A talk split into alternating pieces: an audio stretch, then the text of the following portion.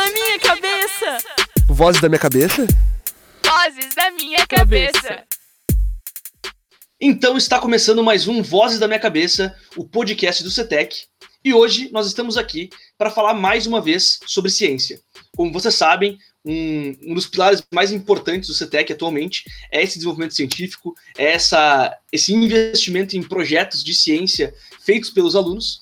E para a gente falar um pouquinho sobre esse mundo da ciência, esse mundo da pesquisa, a gente montou uma mesa muito legal aqui hoje, com pessoas que vão ter bastante coisa para falar, bastante informações para passar para vocês, e ter uma conversa realmente bem descontraída, bem tranquila, mas muito, muito rica sobre esses assuntos. Antes da gente falar um pouquinho disso, vamos para as apresentações do dia de hoje. E como a gente sempre faz, Começamos então pelos alunos aqui da escola. Então, fala aí, Sofia, o que as vozes da tua cabeça dizem que tu é?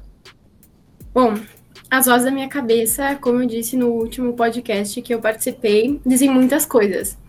Mas resumindo, elas falam que eu sou uma pessoa bem esforçada, que corre atrás do que acha certo, gosta bastante de ouvir música, tocar violino e assistir série no Netflix e tá com muita saudade dos amigos.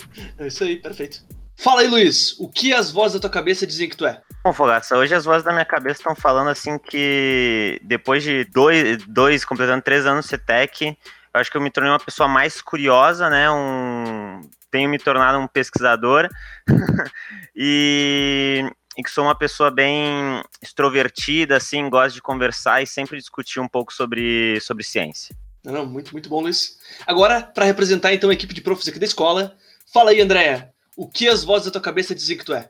Então, Lucas, eh, as vozes da minha cabeça continuam dizendo que é para eu continuar insistindo em fazer o que eu gosto, com amor, com paixão, e quando a gente faz as coisas dessa maneira, elas chegam no lugar onde elas têm que chegar, né? E elas sempre vão agregar, sempre vão trazer algo de positivo, porque a energia que a gente coloca naquilo que a gente faz, né? Se é uma energia do bem, se é uma energia agregadora, ela é transformadora também, né? Então as vozes da minha cabeça continuam me dizendo, continua nesse caminho, segue assim, que tá bacana.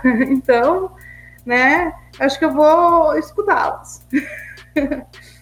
É isso aí, perfeito, André. E aqui então, nosso convidado muito especial hoje, eh, que é pró-reitor aqui da universidade, pró-reitor de pesquisa e pós-graduação. Fala aí, Juliano, o que as vozes da tua cabeça dizem que tu é? Lucas, obrigado. Poxa, que desafio, né? O que, as vozes da minha cabeça me dizem? Dizem que eu sou uma pessoa inquieta. Inquieta, não consigo me ver assim parado, né? Sempre buscando uma, uma mudança num sentido que traga algo que agregue as pessoas, a mim e as pessoas, né? Sem sombra de dúvida, a educação, né? A bandeira da educação é uma bandeira que está adotada como uma inquietude desde há muito tempo, né, e que me trouxe a essa profissão maravilhosa que é o, o fato e o ato de ser educador, de ser professor, né, se depois nós nos transformamos em gestores na universidade, enfim, se nós nos tornamos cientistas, pesquisadores, são pequenos e importantes detalhes, né, mas a inquietude, né, a provocação, ela, ela está ali no dia a dia, né, a gente tem que acreditar que educação é algo transformador, sim.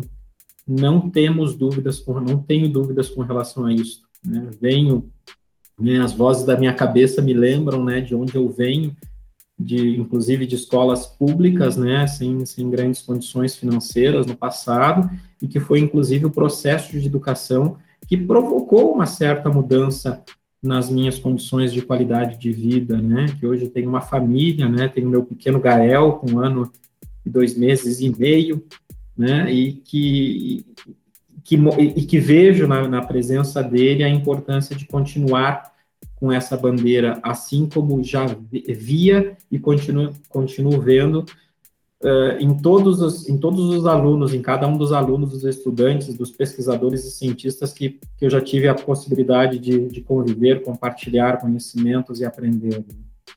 Bacana essa reflexão, bem profunda e desafiadora. É, não, isso aí, essa, essa é a ideia, que a gente consiga pensar que a gente é, é saindo um pouco daquele padrão de falar profissão, de falar só é, o que realmente vem na cabeça na hora, né? Uh, então, gente, para quem não lembra, meu nome é Lucas Fogaça, eu sou ex-aluno e professor aqui da escola. E, como vocês sabem, o Vozes da Minha Cabeça é um podcast para os alunos, feito para vocês e por vocês, sempre participando aqui do programa. Então, se por acaso tu tiver alguma ideia, se tu quiser trazer algum interesse teu para falar aqui no podcast, algum hobby, alguma coisa que tu faz, ou talvez algum tema que tu queira escutar e mesmo que tu não queira falar sobre isso, mas vem falar com nós que a gente vai dar um jeito de trazer alguém para falar, ou de te colocar aqui e botar então tu para falar sobre esse assunto, ou discutir isso com uma mesa de pessoas que talvez entendam um pouco mais. Certo, gente? Então, sigam a gente lá pelas redes sociais, tanto no arroba UXCTech quanto no arroba Vozes Podcast. Vocês podem falar com nós por ali tranquilamente. Ou também, se quiserem me procurar pelos meus perfis pessoais, vocês conseguem rapidamente conversando entre si aí, me encontrar uh, por WhatsApp ou por Instagram, enfim. Uh, contato não é o problema, mesmo que a gente esteja meio sem contato nessa época. Mas é isso aí, galera. Antes da gente uh, se alongar demais, vamos para nossa pauta que ela está muito especial hoje.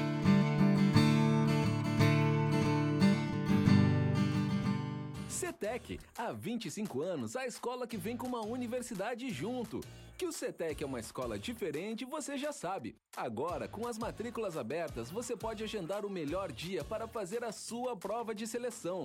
Venha para a escola que é referência no ensino médio e é a única que oferece toda a estrutura universitária da UX, como biblioteca, laboratórios, vila poliesportiva e teatro. Acesse ux.br/cetec e saiba mais.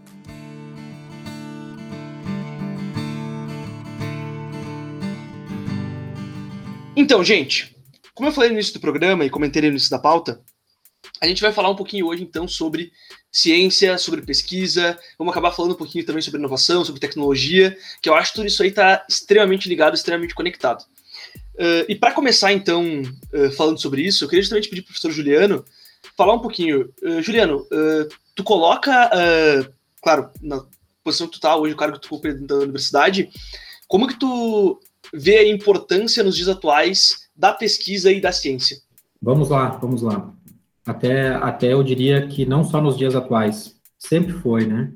O conhecimento sempre é o elemento que move o mundo, né? A, a pesquisa, a ciência, a pesquisa, a, a inovação, é, é, algo que nos movimenta a buscar uma condição de qualidade de vida melhor a partir da compreensão dos fenômenos que interferem as relações que temos com, com o ambiente, de forma geral, né, com o ambiente interno, né, seja o nossa, a nossa ambiente, a nossa, nosso ecossistema humano, seja o ecossistema terrestre como um todo, né?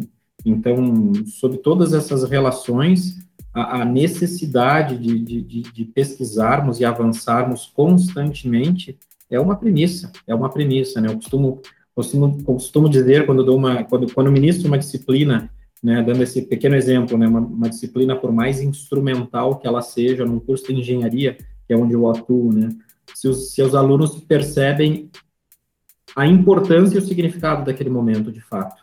Né, porque eu, em tese, estou ali, né, naquela disciplina, buscando levar a eles uma síntese do conhecimento da humanidade sobre aquela área do conhecimento até aquele momento e que com certeza eu não sou plenamente competente para aquilo. E qual a missão que eles vão ter à, à frente da vida como profissionais? Então, a, respo a resposta mais óbvia, bom, é aplicar aquele conhecimento. Não, não pode ser só isso, né? Se for, for só isso, a humanidade para de se desenvolver, né? É sim aplicar, mas é sim aprimorar, avançar as fronteiras do conhecimento com relação àquilo. Então, é uma responsabilidade enorme que temos como docentes, como os professores, né? E é uma outra responsabilidade enorme que os discentes, os alunos têm que, os estudantes têm que perceber que eles têm à frente, né? De avançar com essas fronteiras do conhecimento. E nesse sentido, a ciência, a pesquisa, ela termina sendo um, uma alavanca fundamental, né? Para estabelecer os métodos, os processos, as condições, critérios com que isso irá ocorrer. Não, perfeito, Juliano, perfeito. Acho que é justamente sobre isso, né? Essa capacidade que a ciência tem de fazer esse alicerce para a evolução humana, né?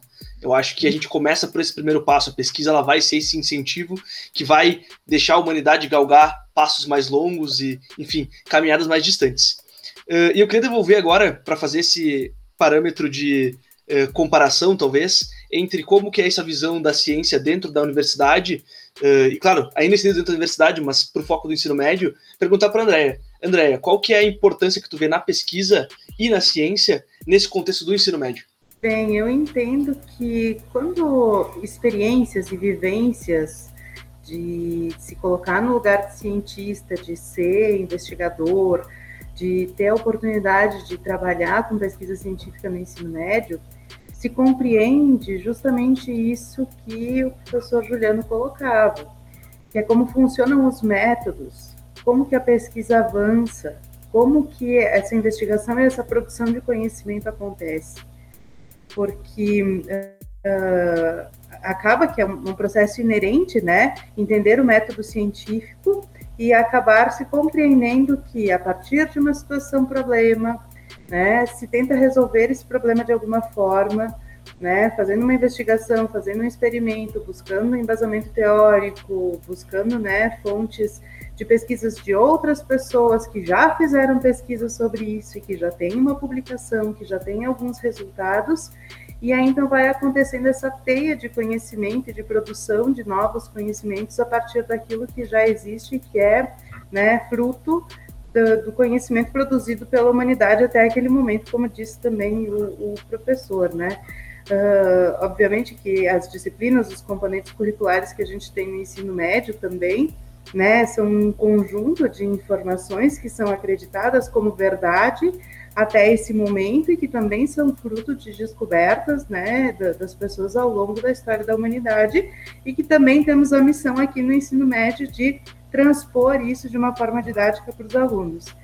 Mas as experiências, as vivências, né, o fazer a pesquisa ainda no ensino médio, permite que os estudantes entendam também como acontecem as transformações daquilo que se estuda na academia e que chega na indústria, por exemplo, né? E que chega numa, numa inovação que vai ser utilizada, né, por um dentista, que vai ser utilizada por um médico, vai ser uma nova metodologia de ensino, que pode ser utilizada na sala de aula. Então, as diferentes áreas do conhecimento, né, de, de acordo com uh, a investigação que é feita, surge um produto novo, um conhecimento novo, uma discussão nova uh, a ser utilizada, né, enfim, pelas pessoas e, e por contextos que se formam na sociedade, a indústria, né, o contexto educacional, enfim, né, as questões voltadas ao meio ambiente.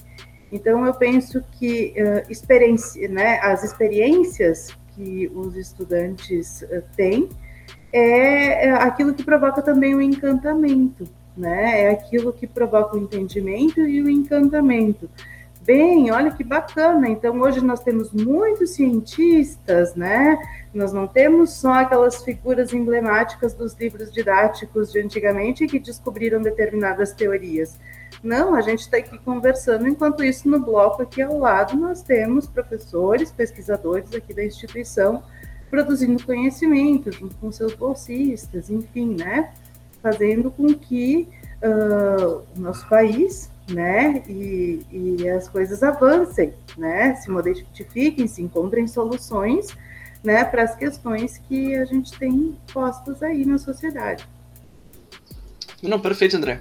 E, de novo, né, eu acho que quando a gente fala de tudo isso, uh, acredito que a possibilidade de tu fazer um desenvolvimento científico que nem esse, uh, fora de uma instituição organizada, a, acaba sendo bem complicado, né?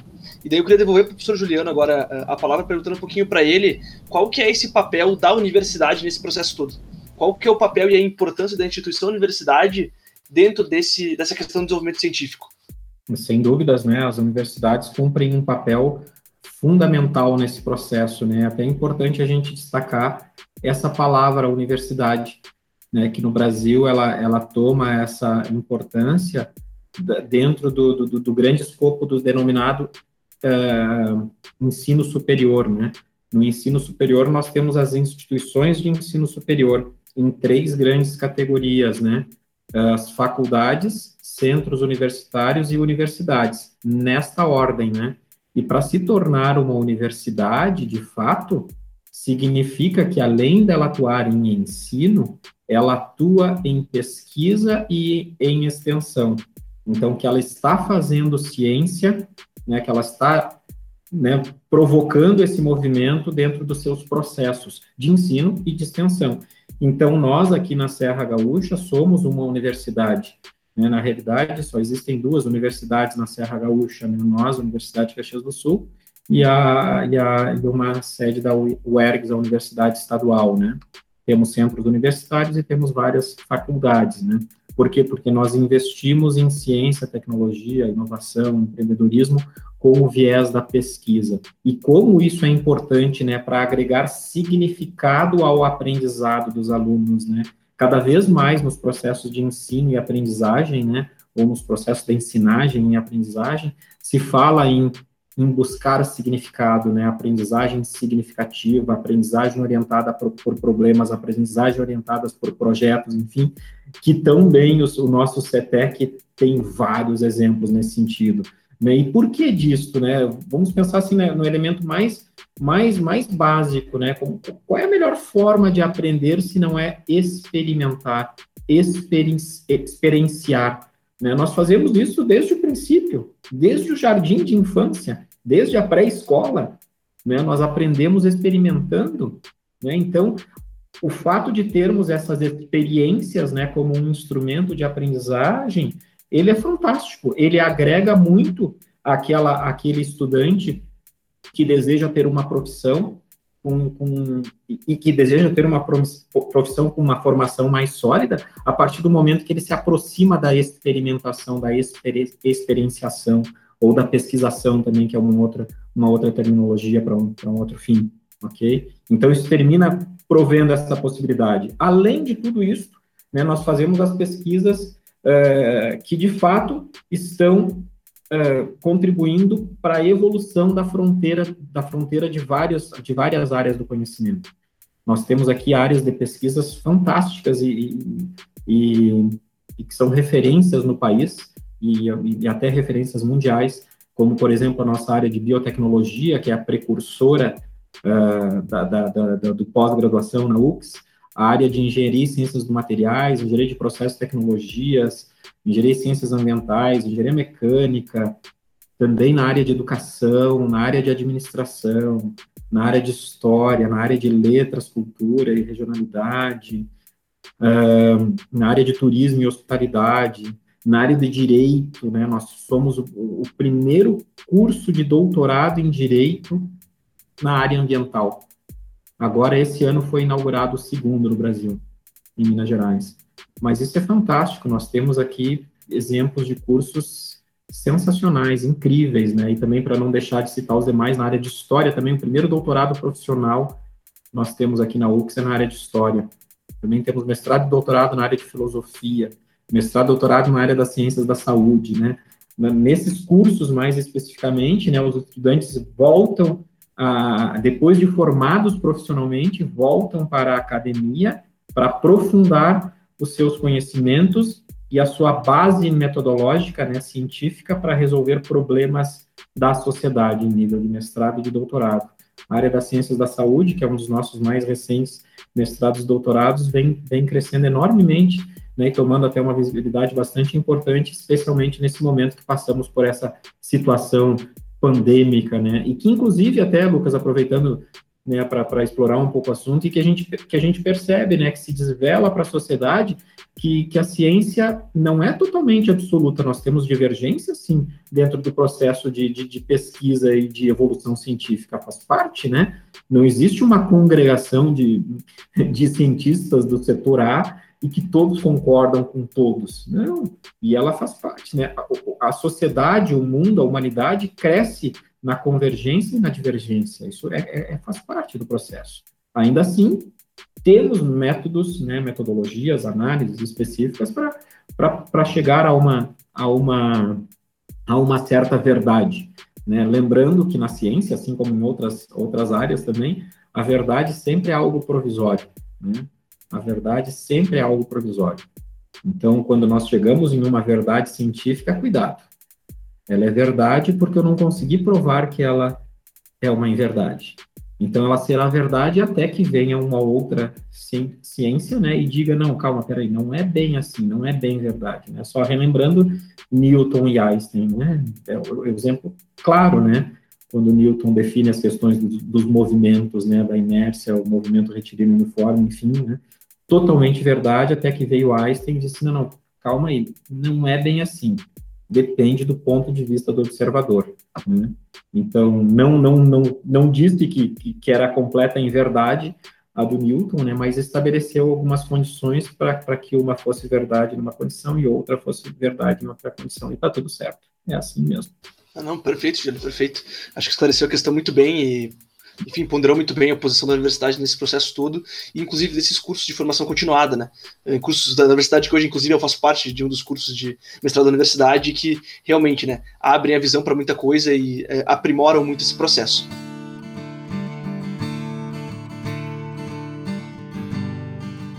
Agora eu queria ouvir então um pouquinho dos nossos jovens pesquisadores aqui, né?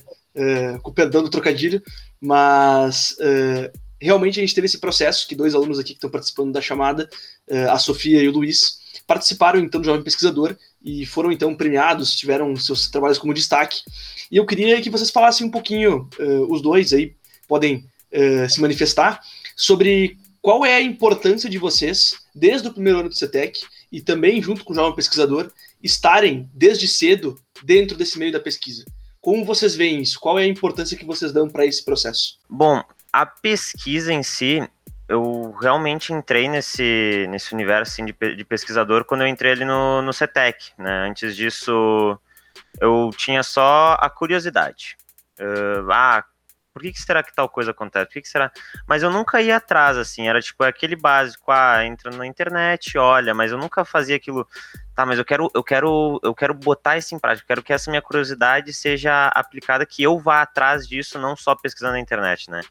Então, quando eu cheguei no CETEC, por um tempo eu fiquei, fiquei quieto na minha, eu cheguei no, no, no CETEC ali, até que um dia a Andrea, ela entrou na nossa sala de aula e falou sobre o projeto das bolsas de pesquisa do CNPq. E quando ela falou, eu fiquei, pensei assim, hum, que interessante. Daí eu fui olhando ali várias bolsas de pesquisa, até que eu achei uma que o pessoal comentou, bah, essa aqui não parece legal, não parece legal. Mas eu ali, quando eu, quando eu li aquela descrição que, que o meu orientador colocou, né? Meu orientador de hoje colocou, eu vi um diferencial nela e eu disse, nossa, eu vou, vou conversar com, com esse orientador, que é o Matheus, Matheus Panisson, espero que ele esteja escutando o podcast, né? E eu conversei com ele ali, e no que ele me falou do, do projeto dele, eu fiquei encantado e disse: Nossa, eu acho que é por aqui que eu vou começar a desenvolver essa minha curiosidade. Então a gente começou, ele começou a me ensinar uh, o básico, assim, né? Antes de eu começar, o meu projeto na época era um projeto em si também sobre curiosidade nos negócios, né? Como que ela se desenvolvia nos negócios. Então foi uma experiência muito bacana porque na época eu era um pouco tímido e foi uma pesquisa que eu precisei entrevistar pessoas. Trabalhei ali no, no Tecnoux, assim, uh, que foi naquele ano até 2018 que ficou pronto, estrutura incrível também. Uh, então foi uma experiência bem bacana. Fazendo, eu aprendi a fazer como, como desenvolver uma pesquisa qualitativa, uma pesquisa quantitativa, que eram coisas assim que eu via uh, sendo mostrados, né, os resultados, mas eu não tinha ideia de como que produzia aquilo. Então foi uma experiência bem bacana aprender a fazer tudo isso e ver essa minha evolução, porque quando tu entra nisso, tu consegue, quando tu vê os resultados que tu vai obtendo, tu consegue ver a evolução que tu tem, tu sente essa evolução. Então eu cheguei ano passado, participei do, do Jovem Pesquisador, com a minha pesquisa não, não consegui ser destaque, mas eu sendo bem sério, esse é um negócio que eu conversei até com, com o Matheus, que na nossa pesquisa tem muito isso que é nem sempre é bom tu ter tudo, tudo dado de primeira mão, assim, ter o sucesso logo de cara. E eu vou dizer que isso fez muito bem. Uh, eu, assim, mesmo eu tendo. Eu fiquei muito feliz com a minha pesquisa no passado, mesmo não tendo sido destaque, assim, o destaque ele é só um detalhe, é um bônus, né? Fiquei muito feliz com a minha pesquisa, mas uh, eu vi que eu posso melhorar. Eu posso, se eu, se eu me aprofundar nisso, eu consigo. Então, eu estabeleci um objetivo, a gente começou então com um novo projeto, uh, relacionado um pouco ainda com essa questão de curiosidade e inovação, bem nessa pegada inovadora, que foi o desse ano, né, o uh, identificação das práticas de gamificação nos negócios, que então foi um projeto que eu gostei muito de fazer, até porque eu amo videogame. sempre falei pro Matheus, Matheus, eu adoro videogame, adoro videogame. E o Matheus veio com essa ideia, bah, Luiz, vamos então trabalhar com isso que tu gosta. E isso é uma coisa que eu também percebi que quando, tu quando tem algo que tu goste, quando tu tá trabalhando com algo que tu gosta, o envolvimento é muito maior. Porque tu tá sentindo prazer naquilo. E não adianta tu trabalhar, tu trabalhar em uma pesquisa, desenvolver algo que no fundo tu não tá feliz com aquilo. Tu pode estar tá desenvolvendo uma pesquisa incrível, mas tu não tá tendo, pá, essa pesquisa tá legal, mas não é o que eu tô querendo. Então, tipo, às vezes pode chegar que o resultado seja bacana, mas tu não gostou de ter feito aquilo. E aquilo tira um pouco de essência, pelo menos na minha, na minha visão. E desse ano eu cheguei com, com esse projeto da gamificação e consegui, consegui ser destaque. E agora eu estou empenhado junto com o Matheus. A gente. Bom, se tiver algum momento eh, de explicar um resuminho do, de como é o projeto, então deixo depois. Uh, mas a gente já, já tá planejando agora dar uma folguinha assim esse mês, né? Dar uma descansada, mas depois voltar. Voltar porque é algo que tanto eu quanto ele a gente gostou de trabalhar e que a gente quer melhorar e melhorar e melhorar. Uh, até chegar um ponto que, ó, a gente não, não tá conseguindo melhorar aqui tá o que a gente conseguiu. Vamos deixar para alguma pessoa algum dia vai, vai ter curiosidade de ver isso aqui e ela vai conseguir dar sequência a esse legado, porque eu vejo que o conhecimento, a ciência, ela é isso, ela é um, ela é um legado que tu deixa para gerações seguintes. Eu fiz o que eu pude, agora alguém vai chegar e vai dar continuidade a isso, né? Então, isso que eu acho encantador na ciência é a sequência que ela dá para as gerações seguintes, né? Não, perfeito, perfeito, Luiz. E agora aí, Sofia, qual um pouquinho a tua visão dessa retrospectiva de pesquisa desses últimos anos? Então, eu entrei no CETEC e para mim a pesquisa era um universo assim muito distante. Eu sabia que, que existia, mas eu não tinha contato, eu também nem sabia como ter contato. Que nem o Luiz disse. Eu tinha curiosidade de algumas coisas, eu ia lá, pesquisava no Google, mas assim, eu li aqueles sites tipo Wikipedia e eu achava que era isso, entendeu? Mas foi quando eu entrei no CETEC que eu percebi que, tipo, não, não é isso, tem muito mais que isso. E foi com a mostra que eu tive minha primeira experiência. Eu fiz uma coisa que, sinceramente, hoje eu não faria de novo, mas eu achei muito legal ter feito, porque não, não era assim na minha área, mas era uma coisa que eu tinha muita curiosidade em aprender a importância, que foi meu projeto era sobre educação financeira, que eu fiz como se fosse um protótipo, assim, de um aplicativo. E foi, foi muito legal saber sobre a importância disso, porque na escola, assim, a gente não aprende, sabe? E daí, no primeiro ano e no segundo, no início do segundo, eu percebi que eu gostava bastante de biologia e química, que era, tipo, a área que eu mais gostava, né? E daí, a Andrea mandou, assim, a lista uh, das bolsas que a gente podia fazer, tipo, entrevista e tal. E não tinha nenhuma, assim, que, que tinha me chamado muita atenção. Mas eu disse pra ela, ah, se, a, se tiver, assim, alguma oportunidade, me chama. E ela pediu qual, qual, quais são as matérias que eu mais gosto. E eu disse, ah, biologia e química. E daí deu, assim, sei lá, um, uma semana. E a Andrea me chamou e disse, amanhã tem uma entrevista. E eu, meu Deus, né? Amanhã já.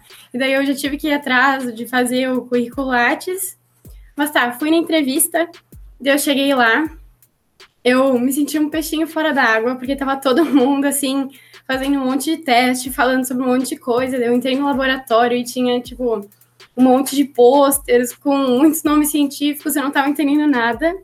Mas eu falei com. Não foi bem com a minha orientadora, mas foi com uma outra mulher lá no laboratório, que é no laboratório de estresse oxidativo e antioxidantes, que eu fiz o meu estágio, né? E daí ela me explicou um, um pouco sobre o projeto.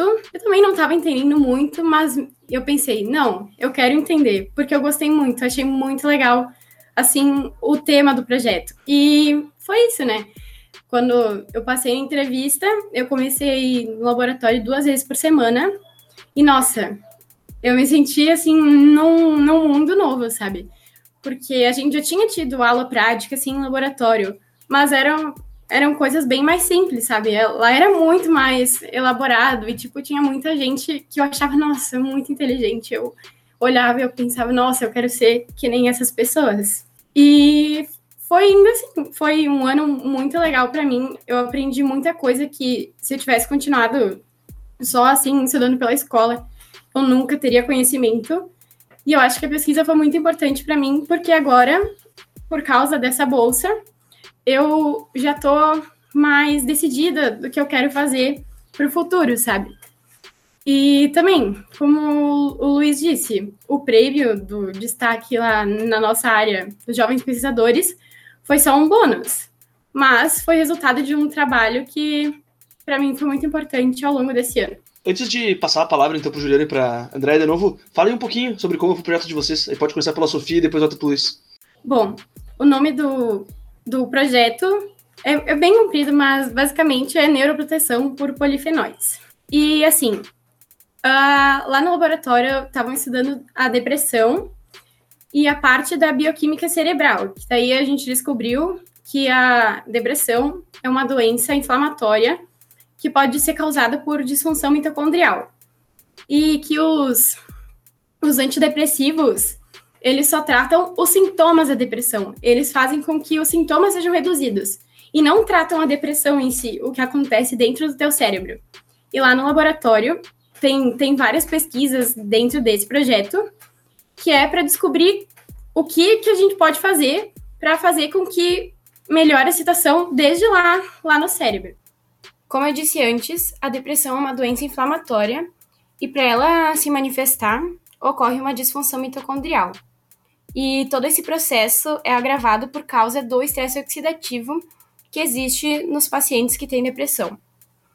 Esse estresse oxidativo ocorre porque o sistema de defesa antioxidante desses pacientes não consegue suprir o excesso de radicais livres que eles têm no organismo. Então, lá no laboratório, tem várias pesquisas sobre possíveis antioxidantes que poderiam auxiliar no tratamento da depressão quando ingeridos junto com antidepressivos.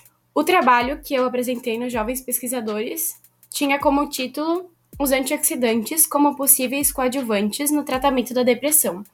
E ele foi mais teórico do que prático, porque por conta de várias contaminações que teve na cultura de células lá do laboratório, no primeiro semestre da minha bolsa e também por causa da pandemia que impossibilitou como que eu fosse no laboratório nos últimos meses, a gente não conseguiu chegar em muitos resultados. Mas eu foquei mais na parte de explicar como os antioxidantes provindos da dieta ou através de suplementação poderiam reduzir esses danos causados pelo estresse oxidativo. E esse projeto de pesquisa que eu adorei fazer parte é orientado pela professora Miriam Salvador. Perfeito. Fala aí, Luiz. Como é que foi o teu? Bom, o, o meu projeto, daí eu comentei no, o título dele antes, é a identificação das práticas de gamificação dos negócios. E inicialmente esse projeto, ele é exatamente o que o título, o, que o título diz, é uh, conseguir identificar quais práticas são utilizadas nas empresas com a gamificação, né? Então, inicialmente, a gente precisou pesquisar alguns conceitos básicos, como gamificação, né? O que, que é a gamificação, definir esse conceito. E um conceito bem simples é: gamificação é a utilização de mecânicas e dinâmicas de jogos para o engajamento de, de pessoal, né? Então, esse é o conceito básico que a gente tinha que ter noção. E, e depois a gente definiu alguns outros conceitos, como o que é mecânica, o que é dinâmica, e a, a, partir disso a gente fez um levantamento de casos, né? A gente, uh, no caso eu, uh, analisei cerca de 40 casos de empresas que uh, utilizam ou, utilizar, ou já utilizaram em algum momento de gamificação e separei, e separei itens, né? Primeiro, itens que seriam perguntas, né? Como que essa empresa utilizou a gamificação, né? Para que, que ela utilizou? Uh, que sistema que, uh, que, ela utilizou de jogo? Ela usou um sistema de RPG? Ela usou um sistema de conquistas? Ela usou um sistema de level up de personagem, um storytelling, né? Então foi feita toda essa separação. E também em que, em que área que ela foi aplicada? Foi usada no RH? ADM? Uh, finanças? Onde que foi aplicada essa gamificação, né? Uh, e também público-alvo, né? Se foi usada para funcionários, se foi usada para clientes, e se o resultado foi positivo. No caso, todos os, os, casos analisados tiveram um resultado positivo, até porque eu expliquei isso também quando teve a apresentação da banca, até porque normalmente os casos uh, registrados eles são de uh, são de resultados positivos. eu acho que eu não consegui achar nenhum caso que tivesse sido negativo em si. Foram casos que ou tiveram retorno do investimento ou tiveram retorno e um grande lucro no, nessa aplicação, né? Então a pesquisa ela seria basicamente isso, só que a gente foi além a gente queria que, por exemplo, houvesse uma consultoria, empresa, ah, uma empresa uh, X quer aplicar a gamificação na, no seu negócio, mas ela não sabe como. Daí ela chega assim pro, pro Luiz, assim, vou me falar em terceira pessoa, chega pro Luiz e diz, Luiz, eu quero, quero aplicar gamificação aqui. Como é que eu faço? Bom, foi com esse tipo de questionamento que a gente pensou, eu e o Matheus pensamos, bah, uma ferramenta facilitaria muito, né? E com isso a gente lembrou, né, do, do que já existe, que é o, o business, o business Canvas, né, o modelo, o modelo de negócio do Canvas, e a gente pensou em adaptar isso. Então a gente fez uma fusão. A gente pegou todos aqueles conceitos que a gente identificou de prática de gamificação, pegou o modelo do Canvas de negócio, juntou e montou e desenvolveu o que a gente chamou de BGC, Business Gamification Canvas, né? Uma ferramenta que tu não só consegue gerar uma gamificação para tua empresa, como tu consegue identificar a gamificação. Pode pegar vários, uh, pode pegar, ah, eu acho que esse sistema ele, ele é uma gamificação. Então, como é que eu faço para descobrir que esse sistema é uma gamificação? Vamos pegar esse sistema e ver se ele se encaixa em cada item do, do BGC. Se ele se encaixa, pode ser que o sistema não seja uma gamificação, mas ele pode ser considerado.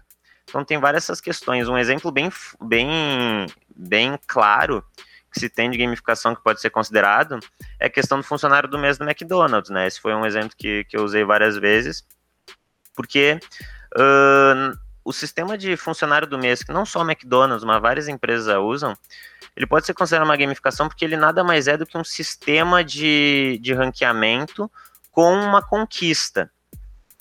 Então, uh, então assim, tem um modelo de um, um, modelo de aplicação que é um sistema competitivo, né? Funcionários entre si competindo para ver quem vai ser o funcionário do mês.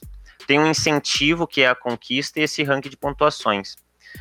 Uh, bom, a pesquisa se estende por aí, eu posso ficar muito tempo falando sobre ela, eu, eu, eu, até me empolgo bastante, mas em si é isso, né? E até caso alguém tenha ficado, ficado curioso sobre a pesquisa, tanto minha quanto da Sofia, pode pesquisar no Google Jovem Pesquisador, Projeto Jovem Pesquisador, né, a edição do, do projeto, que eu acho que os pôsteres ainda estão disponíveis na galeria virtual, daí tu procura lá pelo, pela pesquisa minha e da Sofia, e várias outras, tem várias pesquisas bacanas para se olhar lá, tanto da, da, área das ciências humanas e, e da biologia. Bem, bem bacana, recomendo.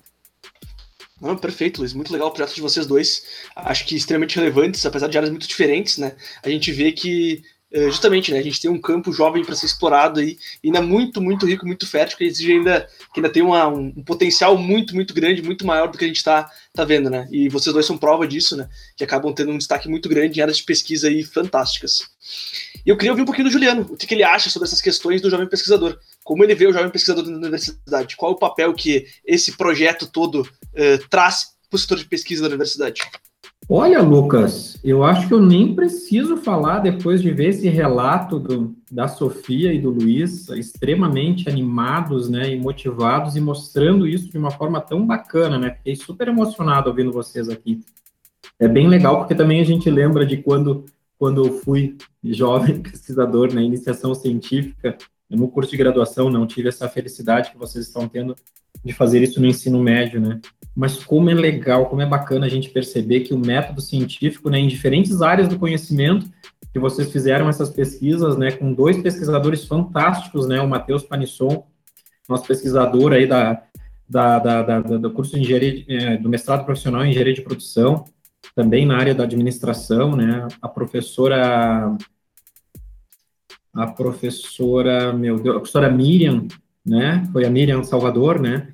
Também da, da Sofia, excelente pesquisadora lá da nossa área de biotecnologia, né? É, sem dúvida, ambos com, com uma carreira em, em, pesquisa incrível, né? E com uma forte base metodológica que levam eles, um, uma na, um na área da vida, outro na área sociais, a conduzir pesquisas de excelência. E como isso pode ser levado, sim, ao ensino médio, né? E, e já motivar esses estudantes desde aquele momento a perceber, de novo, como eu falei anteriormente, né? Como a experiência, a experienciação e a pesquisação, enfim, seja ela em mais nível laboratorial, mais em nível conceitual, seja utilizando um instrumento mais qualitativo, mais quantitativo, não importa, né? Mas ela agrega significado a todo o aprendizado que está sendo que está sendo contornado, né, que está sendo visto durante as disciplinas, né, comuns do ensino médio. Eu não tenho dúvida, Sofia e Luiz, não preciso nem, nem pedir a confirmação de vocês, mas qual o significado disso, né? Como isso mudou positivamente a forma como vocês encaram as disciplinas, encaram os problemas, encaram as matérias todas que estão vendo lá no ensino médio, né?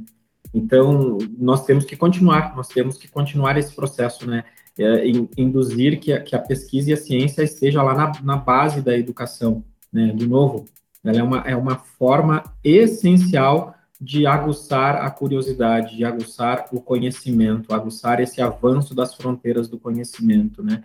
Quantas vezes, né, vocês, você, Luiz e você, Sofia, se perguntaram durante esse processo, né, o que eu costumo brincar com os alunos, que é a pergunta fundamental para o avanço da ciência e da tecnologia, que ela é uma pergunta simples, né, ela tem três, três palavras, uma vírgula e um ponto de interrogação, né, porque essa é uma pergunta, tem que ter um ponto de interrogação. A pergunta é, sim, vírgula, e daí? É. Então, essa é uma pergunta, que, essa é a questão que eu digo que é a questão que move a humanidade, né, nas suas várias... Perguntem-se isso a todo momento, não necessariamente em, em, voz alta, né, mas quando tiver a Andrea lá ministrando a disciplina que ela ministra lá na, no CETEC para vocês e ela for introduzir um tema, perguntem-se a si, ah, mas sim, e daí? Aonde isso vai me levar? Por que que eu estou vendo isso? Qual a conexão disto com aquele, com aquele outro? Enfim, e aí quantos sims e daís né, o Luiz e a Sofia fizeram ao longo desse processo de desenvolvimento e aprimoramento científico. Nossa, eu fico super, super feliz, super motivado. Continuem assim, continuem se movendo por esse objetivo, independente da formação que venham a procurar no futuro. Não significa que a Sofia vai, vai procurar uma formação na área da saúde, na área da vida, na área da biotecnologia, não significa que que o Luiz necessariamente vai buscar uma, uma formação no futuro nessa área das ciências sociais uh, aplicadas, enfim, ou até na área da engenharia de produção, né, mas todo esse processo mental né, de, de, de, instigar, de, sim, de induzir o raciocínio a, a, uma sistematização que otimize a busca de uma solução a um problema complexo, a ciência e a pesquisa tem essa tem esse aporte, né? Tem, consegue lastrear essa condição de uma forma mais, mais sólida. Não, perfeito, Juliano. E até pegando o teu gancho, falando sobre essa importância da pesquisa no ensino médio, que a gente vê que a gente pode começar a fomentar isso, eu queria então, para encerrar o programa de hoje, uh, falar e perguntar um pouquinho para a Andrea e para ela contar um pouquinho dessa experiência da amostra do CETEC que esse ano, pela primeira vez aí, dado toda a pandemia, vai acontecer online. Tá rolando toda uma mobilização, uma movimentação para que aconteça dessa forma, mas mesmo assim, a gente tem 130 eh, trabalhos uh, escritos pelos alunos aí, uh, trabalhos das mais diversas áreas do, do conhecimento, enfim, gerando uma questão de conhecimento muito, muito ampla e fomentando né, essa vontade da pesquisa desde muito cedo, né? A gurizada ali que entra no ensino médio, 14, 15 anos aí, já aprendendo a ter essa motivação. Então eu queria que tu falasse um pouquinho, André, sobre a amostra e sobre como ela vai rolar esse ano, como é que vai ser esse processo. Beleza, então veja só, né? A gente tem no, no plano político-pedagógico da escola, uh, um dos princípios né, da escola é a atitude científica. E não só incentivando os estudantes né, a vivenciarem essas experiências com essa parceria bacana que a gente tem com a coordenação de pesquisa, onde a gente recebe a divulgação dos temas, né, incentiva os alunos, e aí então eles acabam explorando esse campus maravilhoso que a gente tem, né? E tendo contato com os pesquisadores de uma maneira bem próxima, né, e efetiva, a gente, dentro desse contexto da atitude científica, que é uh, permitir que os estudantes observem né, o mundo à sua volta e procurem resolução para problemas né, nessas diversas áreas do conhecimento, uh, a gente tem como projeto integrado, então, a mostra científica e tecnológica. E, uh, basicamente, né, uh, os estudantes aprendem o método científico, né, a, a, grosso modo, né, escrever um plano de pesquisa a partir de uma situação problema observada ou de uma pergunta problema, conduzir uma experimentação, né, e aí então a, a pesquisa pode ser de natureza de diferentes naturezas, né, com diferentes classificações, mas os estudantes aprendem a fazer registros, buscar embasamento teórico adequado, né, fazer um experimento que aí, então a gente pode contar com os pesquisadores, com os laboratórios da instituição, eu às vezes brinco, né, que eu pareço um pouquinho de, de Santo Antônio, eu sempre estou devendo uma vela para cada um aqui na universidade, porque eu pego o telefone e eu ligo, bah, será que a gente consegue tal coisa com vocês aí? Sim, André, traz os alunos aqui. Daí eu vou lá com os alunos e aí é um universo que se abre. É uma vivência de, totalmente diferente para os alunos, né? Então, a gente tem trabalhos desde uh, de uma revisão bibliográfica, né, até um trabalho uh, experimental, até um trabalho que daqui a pouco tem um grande destaque pela cientificidade, pelo rigor e, e metodologia que foi aplicado ali e que acaba representando a escola em outros eventos, né? Então, eu acho que, que esse projeto, ele desperta vocações, né? Ele, muitas vezes o estudante, a gente não tem um tema que a gente diz, olha, nosso tema esse ano vai ser, sei lá, recursos hídricos, né? Ou nosso tema esse ano vai ser religiosidade. Não existe um tema, né? Quando os estudantes chegam aqui, eles são convidados a pensar em situações, problemas do seu cotidiano e da sociedade. E a partir desse primeiro, dessa primeira observação, porque eles formam grupos, né, de até três integrantes, pode fazer individual, em dupla ou trio. Né? A gente segue o padrão das grandes mostras, uh, com o padrão internacional, que a gente também participa com eles na sequência, né? Então, uh, eles são convidados a se reunirem e pensarem nesses problemas. Então, eles fazem primeiro um esboço do plano, que é uma ideia, um rascunho inicial, e que isso vai sendo lapidado ao longo do ano letivo e vai sendo né, conduzido, orientado para que eles façam a investigação.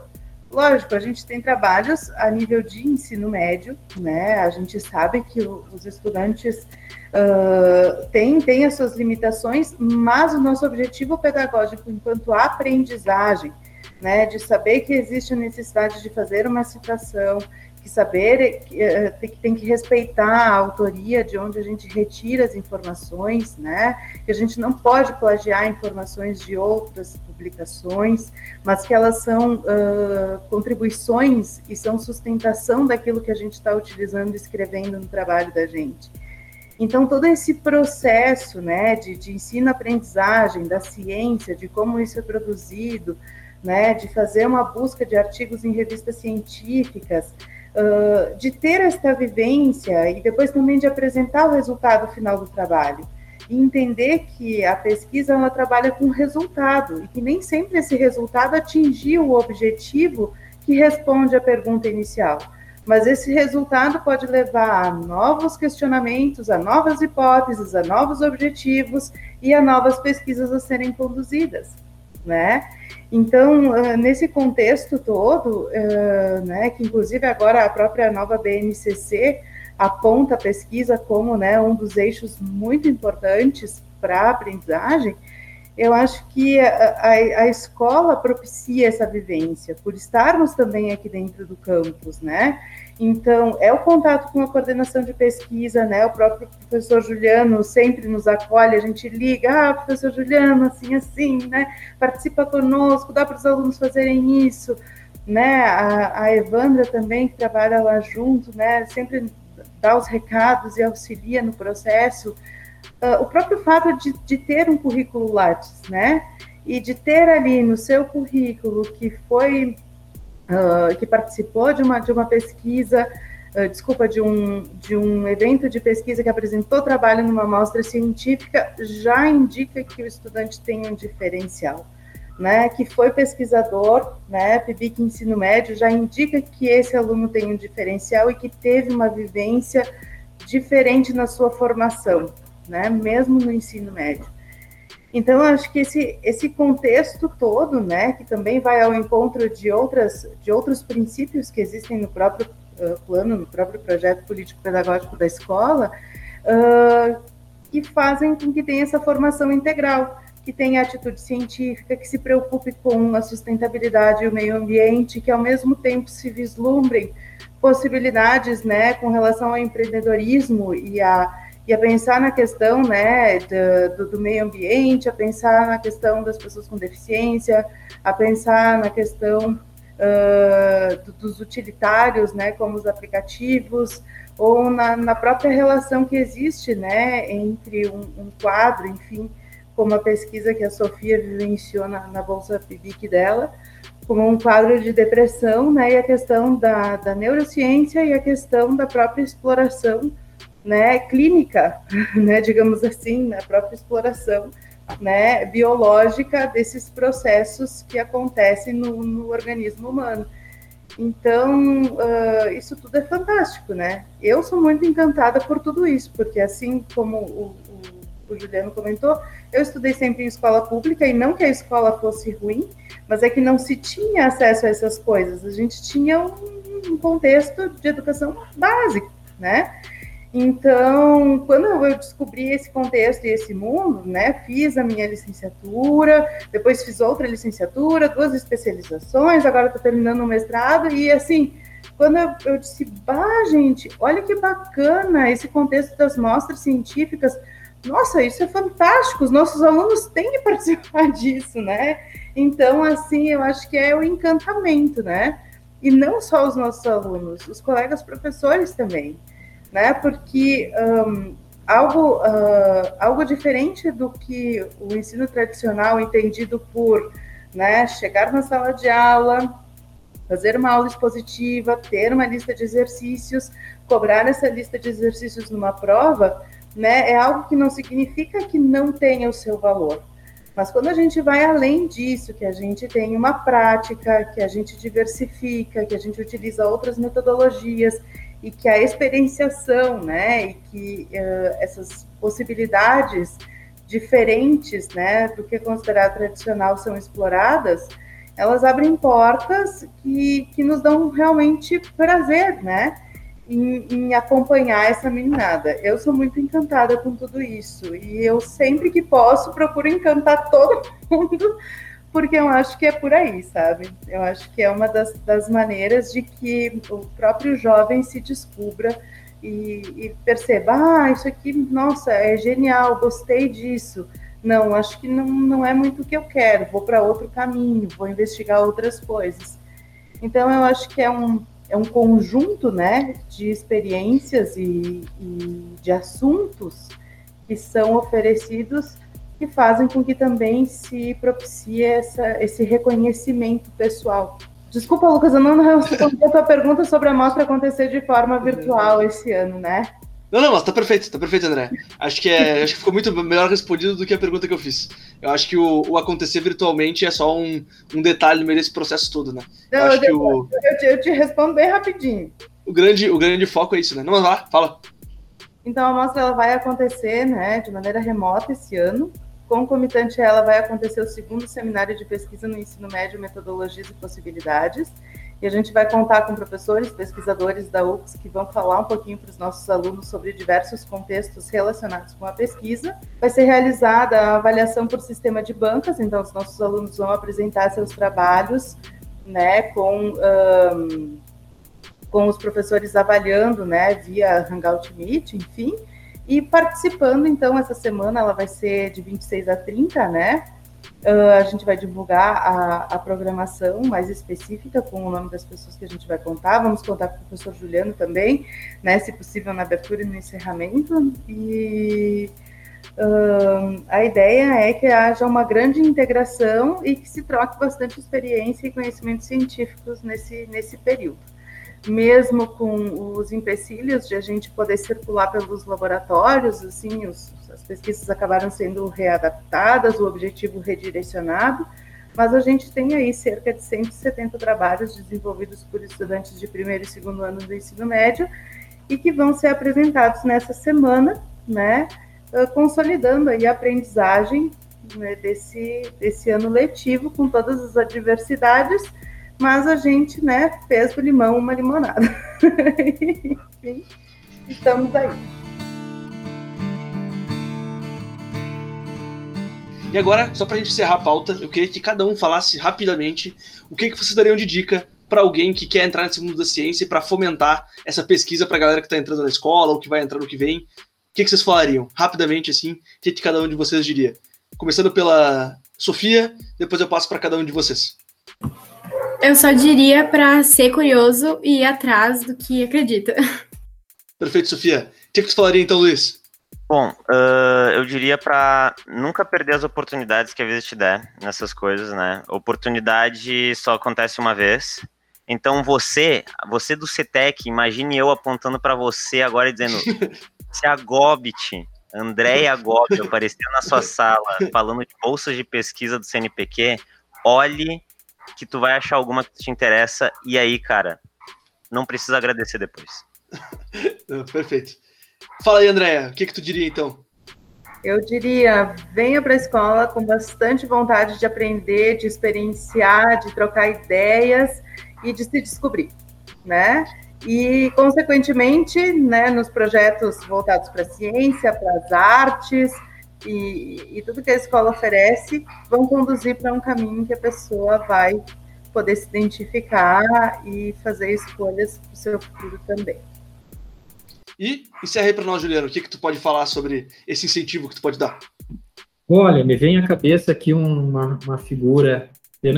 temos um podcast aqui, então vamos todos fazer um exercício de imaginar uma figura de uma grande roda, grande roda mesmo, girando, ou que precisa ser girada.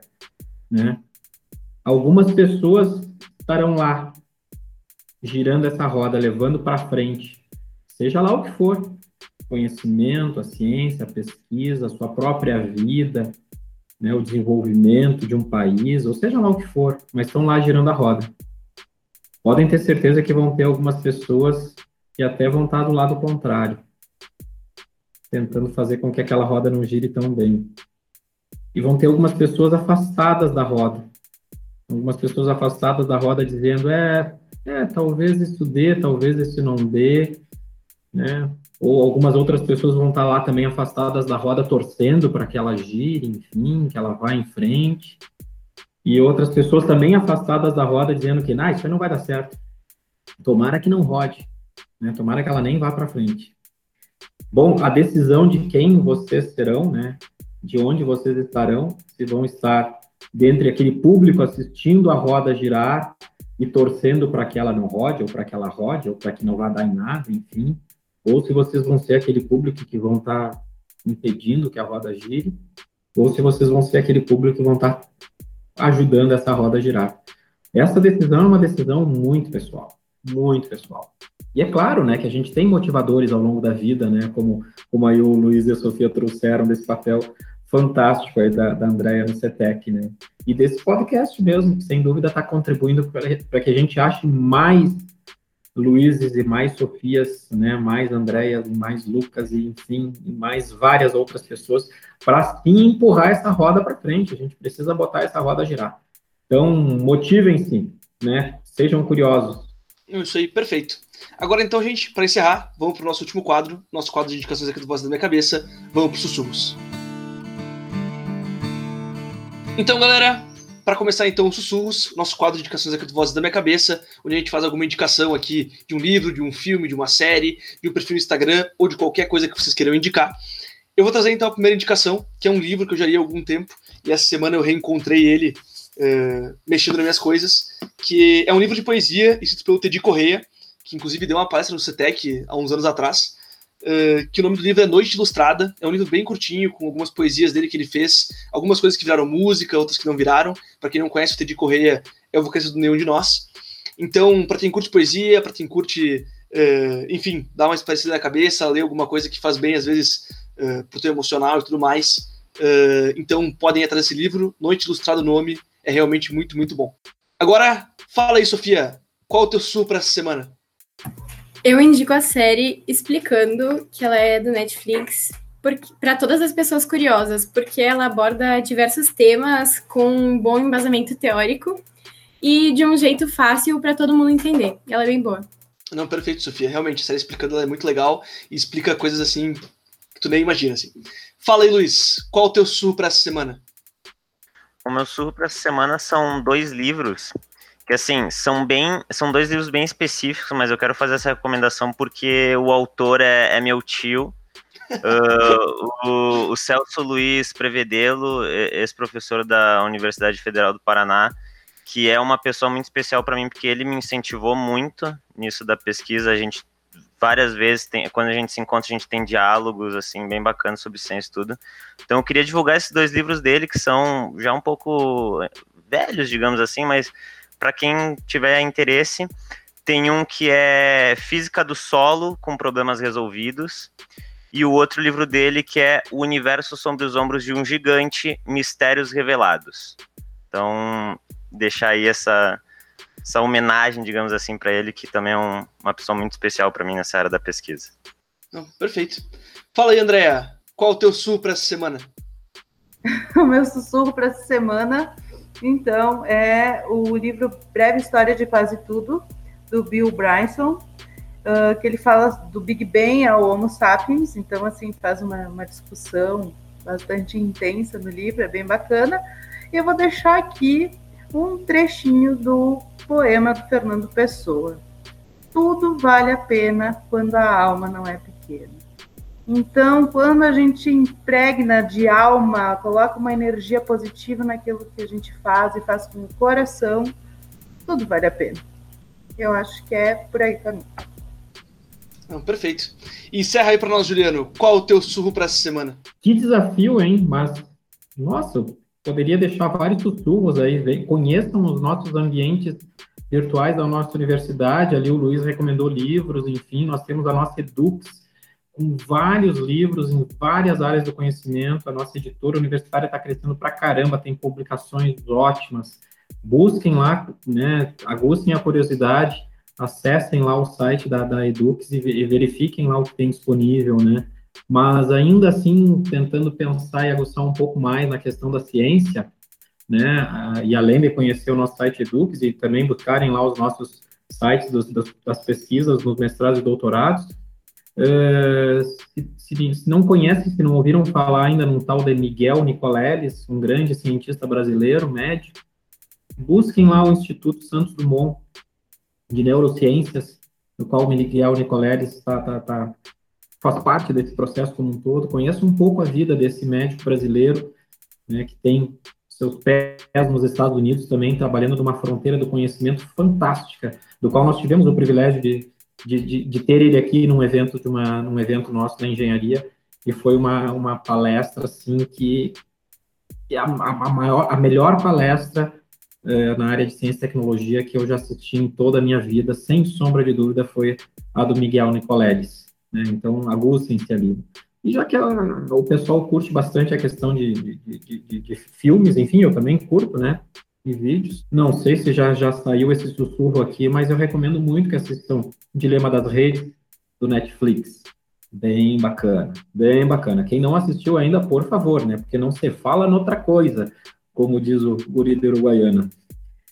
Mas também tem um filme bem, bem legal, que é bacana de assistir, que se chama O Preço da Verdade, que traz uma a história com relação à inserção de um produto químico aí, né, que é o Teflon, na sociedade, né, que no início lá trouxe vários problemas ambientais e para a saúde humana. Então, ele traz um pouco também dessa questão relacional das agruras, das dificuldades da pesquisa, do avanço da ciência e tecnologia, e também como, como, como às vezes por forças políticas, enfim, e uma indústria mais forte, algumas questões podem ficar veladas aos nossos olhos.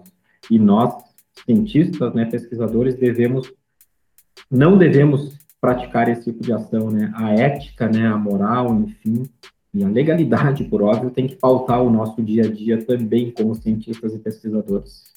Então, várias recomendações aí. Não, não, assina embaixo aí. De todas elas, os filmes que tu citou realmente muito, muito bons mesmo. Uh, e tive a oportunidade já de conhecer a história, enfim, do pesquisador que tu trouxe. E realmente muito, muito bom. Assim, é, é, é muito bonito ver esses pesquisadores brasileiros saindo uh, daqui do Brasil fazendo tanto sucesso e também fazendo sucesso aqui, né? Mostrando que a gente pode, uh, enfim, fazer voos muito longe aí. E para encerrar, então, galera, queria agradecer muito, muito vocês pela participação.